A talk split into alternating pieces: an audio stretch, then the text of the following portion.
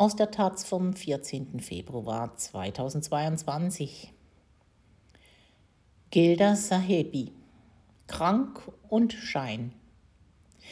Der Placebo-Effekt sollte nicht unterschätzt werden. Vor einigen Wochen bin ich an Covid erkrankt. Zum Glück geboostert, trotzdem heftig. Und natürlich kenne ich alle Schreckgeschichten. Long-Covid, Schäden in der Lunge, ein Bündel an Horrorszenarien erschien vor meinem inneren Auge. Ich wusste also, ich muss gegensteuern. Mehrmals am Tag stellte ich mich vor den Spiegel und sagte, mein Körper heilt. Und lächelte dabei, obwohl mir nach Heulen war. Ich hörte gute Laune Musik, obwohl ich nur die Decke über den Kopf ziehen wollte. Ich war müde, schlapp, aber sagte mir, hey, mir geht's super. Ich versuchte anders zu denken, als ich mich fühlte. Vollkommen gegen jede Intuition. Warum? Weil ich weiß, wie mächtig der Placebo-Effekt sein kann. Er kann größere Wirksamkeit haben als so mancher Eingriff oder Medikament. Eindrücklich hat das mal die Studie des US-amerikanischen Chirurgen Bruce Mosley gezeigt. Der Kniespezialist wollte wissen, worauf der Erfolg seiner Operationen beruhte. Er operierte Probandinnen am Knie, aber nur die Hälfte von ihnen. Bei der anderen Hälfte täuschte er eine OP vor. Sie wurden ganz normal vorbereitet, bekamen eine Beruhigungsspritze hörten sogar typische OP-Geräusche. Aber er ritzte ihnen nur ein bisschen die Haut ein, sonst nichts. Sie glaubten also nur, operiert zu werden. Das Ergebnis?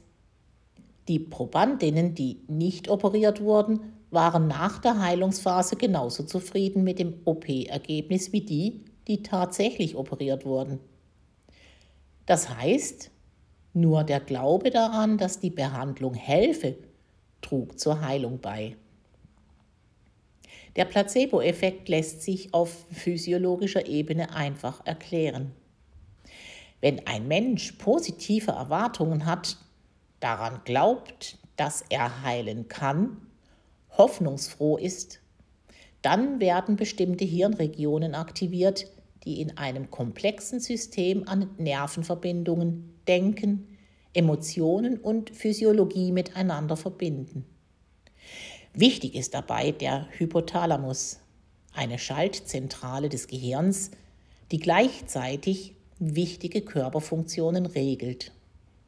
Das heißt, positive Gefühle können körperliche Veränderungen bewirken. Es gibt zahlreiche Studien, die den Placebo-Effekt zweifelsfrei belegen. Nur die sogenannte sprechende Medizin spielt im Gesundheitssystem kaum eine Rolle. Zuhören, Zeit für die, den Patienten haben. Ein vertrauensvolles Verhältnis zwischen Ärztin und Patientin die sprechende Medizin ist ein wichtiger Faktor in der Behandlung von Menschen. Ist sie ein Ersatz für medizinische Therapien? Auf keinen Fall, niemals. Sie ist aber eine unentbehrliche Ergänzung. Nur ist sie im Gesundheitssystem praktisch nicht vorgesehen, obwohl die eindeutig ist. Denn sprechende Medizin wird nicht annähernd so gut vergütet wie viele andere Therapien. Es ist schlicht nicht profitabel, sich ausreichend Zeit für Patientinnen zu nehmen. Aber ob Covid oder andere Erkrankungen, die Psyche muss immer mitgedacht werden.